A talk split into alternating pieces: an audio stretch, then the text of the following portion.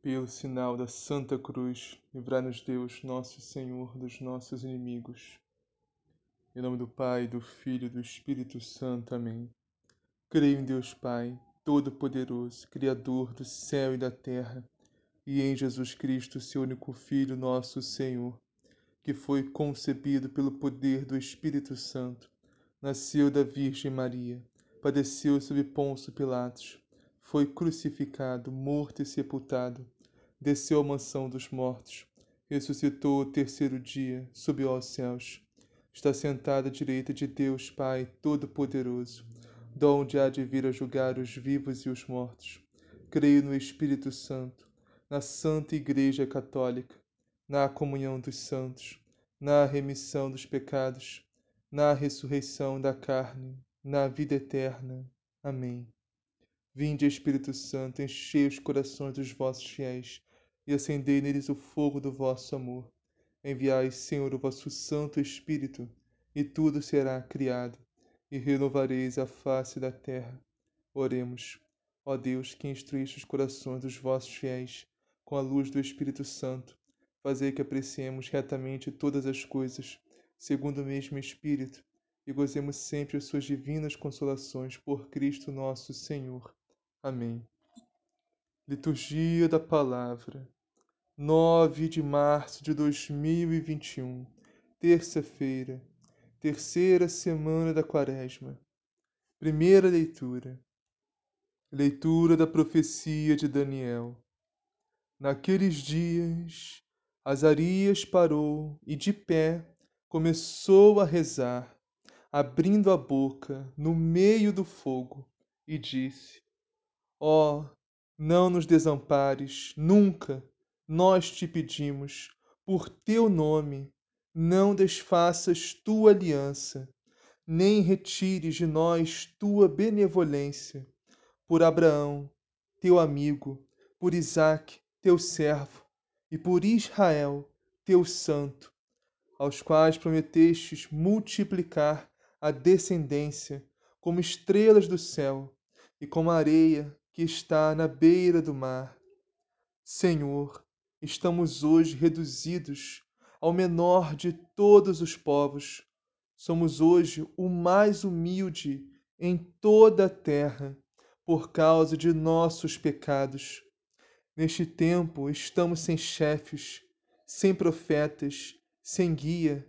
Não há holocausto nem sacrifício, não há oblação nem incenso não há um lugar para oferecermos em tua presença as primícias e encontrarmos benevolência, mas de alma contrita e em espírito de humildade sejamos acolhidos.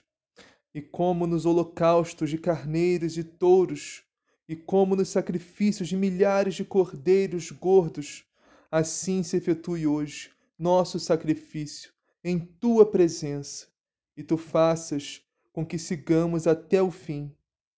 E não se sentirá frustrado quem põe em ti sua confiança. De agora em diante, queremos de todo o coração seguir-te, temer-te, buscar tua face. Não nos deixes confundidos, mas trata-nos segundo a tua clemência e segundo a tua imensa misericórdia liberta-nos com o poder de tuas maravilhas e torna teu nome glorificado, Senhor. Palavra do Senhor. Graças a Deus. Salmo responsorial. Recordai, Senhor, a vossa compaixão. Recordai, Senhor, a vossa compaixão. Mostrai-me, ó Senhor, vossos caminhos e fazei-me conhecer a vossa estrada. Vossa verdade me oriente e me conduza, porque sois o Deus da minha salvação. Recordai, Senhor, a vossa compaixão. Recordai, Senhor meu Deus, vossa ternura e a vossa compaixão, que são eternas. De mim lembrai-vos, porque sois misericórdia e sois bondade sem limites, ó Senhor. Recordai, Senhor, a vossa compaixão. O Senhor é retidão, é piedade e retidão, e reconduz ao bom caminho os pecadores. Ele dirige os humildes na justiça, e aos pobres ele ensina o seu caminho. Recordai, Senhor, a vossa compaixão. Evangelho do dia. Naquele tempo, Pedro dirigiu-se a Jesus, perguntando: Senhor, quantas vezes devo perdoar se meu irmão pecar contra mim? Até sete vezes? Jesus respondeu: Digo-te, não até sete vezes, mas até setenta vezes sete vezes. E acrescentou: O reino dos céus é comparável a um rei que resolveu ajustar contas com seus servos. Quando começou o ajuste, trouxeram-lhe um que lhe devia dez mil talentos. Como o servo não tivesse com que pagar, o senhor mandou que fosse vendido como escravo, junto com a mulher, os filhos e tudo o que possuía, para pagar a dívida. O servo, porém, prostrou-se diante dele, pedindo: Tem paciência comigo, e tudo te pagarei. Diante disso, o Senhor teve compaixão soltou o servo e perdoou-lhe a dívida. Ao sair dali, aquele servo encontrou um dos seus companheiros que lhe devia cem denários. Ele o agarrou e começou a sufocá-lo, dizendo: Paga o que me deves. O companheiro se atirou ao chão e suplicava: Tem paciência comigo, e eu te pagarei. Mas o servo não quis saber. Saiu e mandou lançá-lo na prisão, até que pagasse o que devia. Quando viram o que havia acontecido, os outros servos ficaram muito sentidos. Procuraram o Senhor e lhe contaram tudo o que acontecera. Então o Senhor mandou chamar aquele servo e lhe disse: Servo malvado, eu te perdoei toda aquela dívida, porque me suplicaste. Não devias tu também ter misericórdia para com teu companheiro, como eu fui misericordioso para contigo? E o Senhor se irritou e mandou entregar aquele servo aos carrascos, até que pagasse toda a dívida. Assim vos tratará meu Pai Celeste, se cada um não perdoar de coração ao seu irmão. Palavra da salvação. Glória a vós, Senhor. Meus irmãos e minhas irmãs, o Evangelho de hoje nos dá uma palavra muito séria, muito forte e muito importante que nós a entendemos, ou seja, que nós a escutemos com o ouvido bem disposto e atento, para que entendamos realmente o que esse Evangelho, o que nosso Senhor quer nos dizer através desse Evangelho hoje. E apliquemos isso em nossa vida. Então, meus irmãos, o Evangelho de hoje nos fala sobre o perdão, sobre quantas vezes devemos perdoar, sobre o porquê devemos perdoar e sobre o como nós devemos perdoar. E como isso tudo, meus irmãos, como a nossa relação com o nosso próximo interfere diretamente na nossa relação com Deus. O evangelho de hoje está em Mateus, capítulo 18, versículos 21 a 35, e começa assim: Naquele tempo, Pedro aproximou-se de Jesus e perguntou: Senhor, quantas vezes devo perdoar se meu irmão pecar contra mim?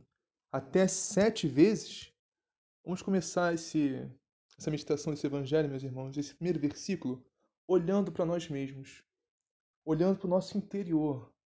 E vamos nos perguntar quantas vezes nós perdoamos, seja nossa família, seja nossos amigos, colegas, faculdade ou trabalho, seja quem for.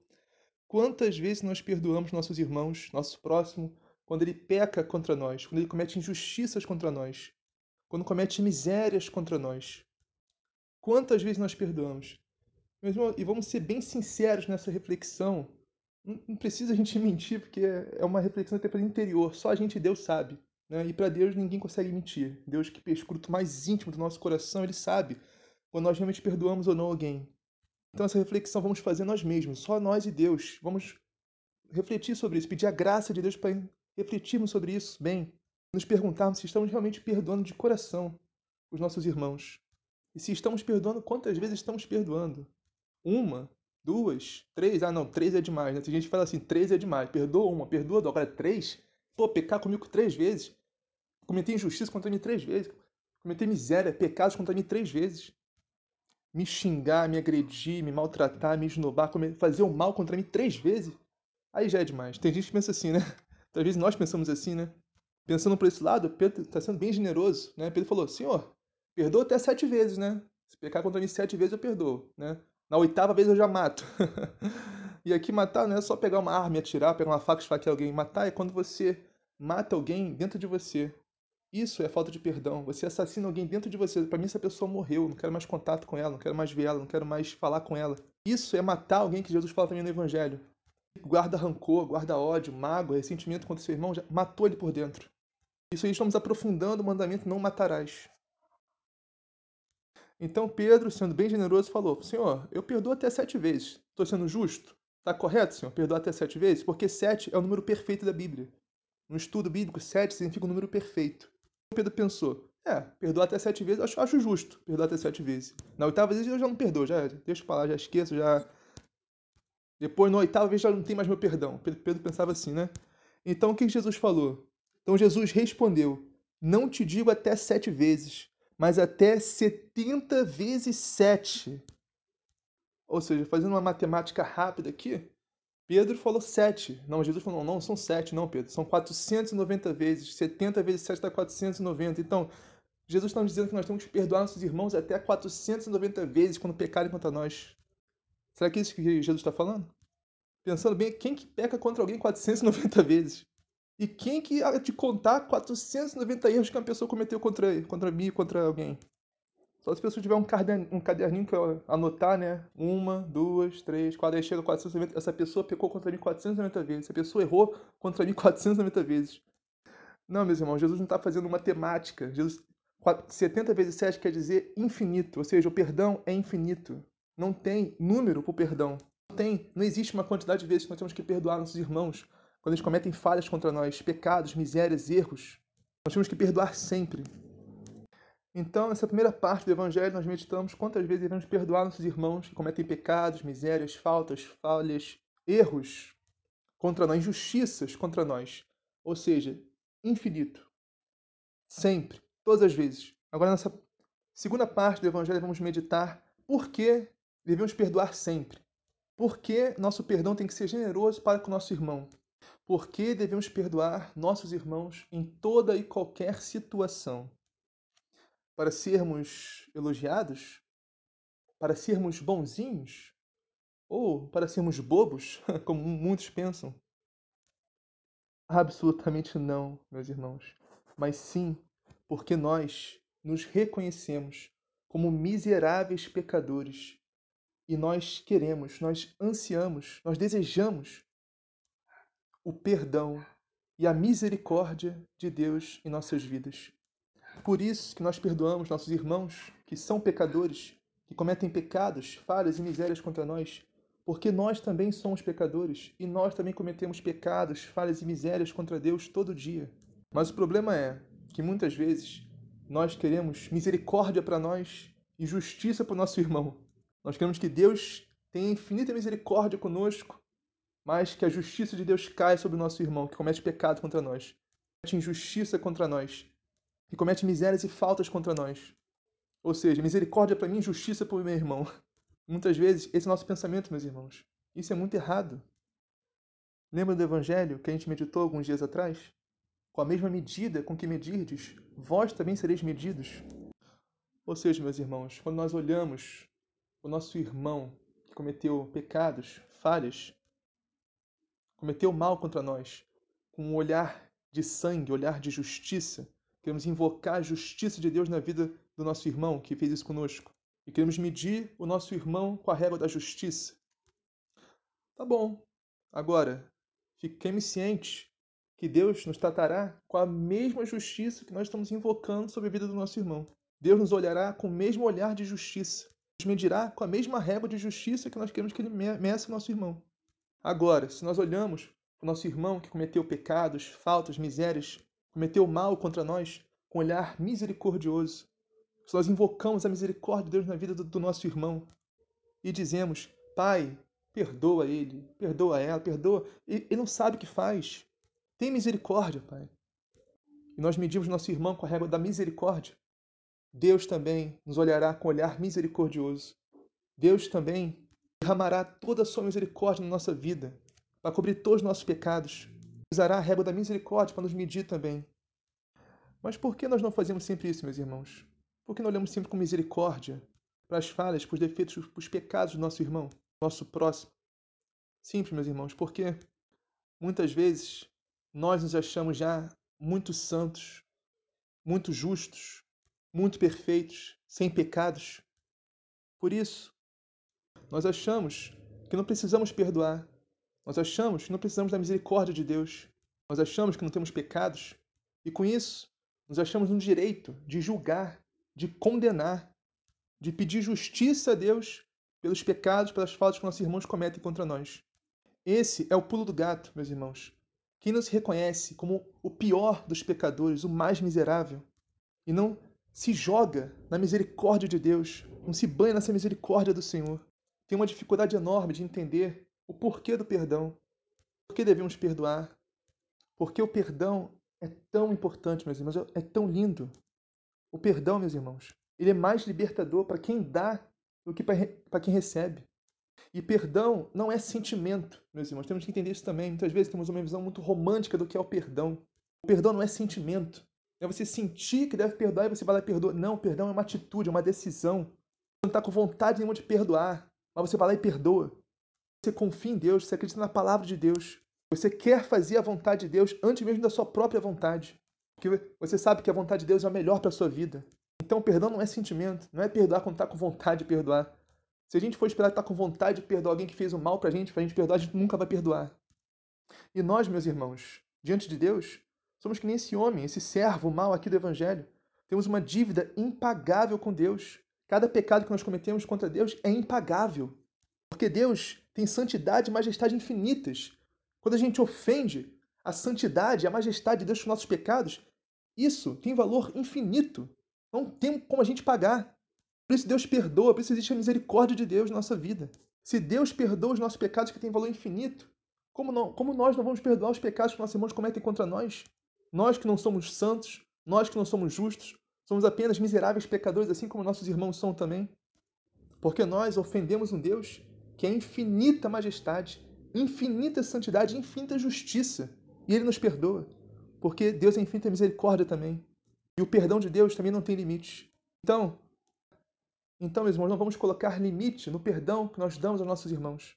E a falta de perdão, meus irmãos, é algo tão sério, mas tão sério, que pode colocar em risco até a nossa salvação.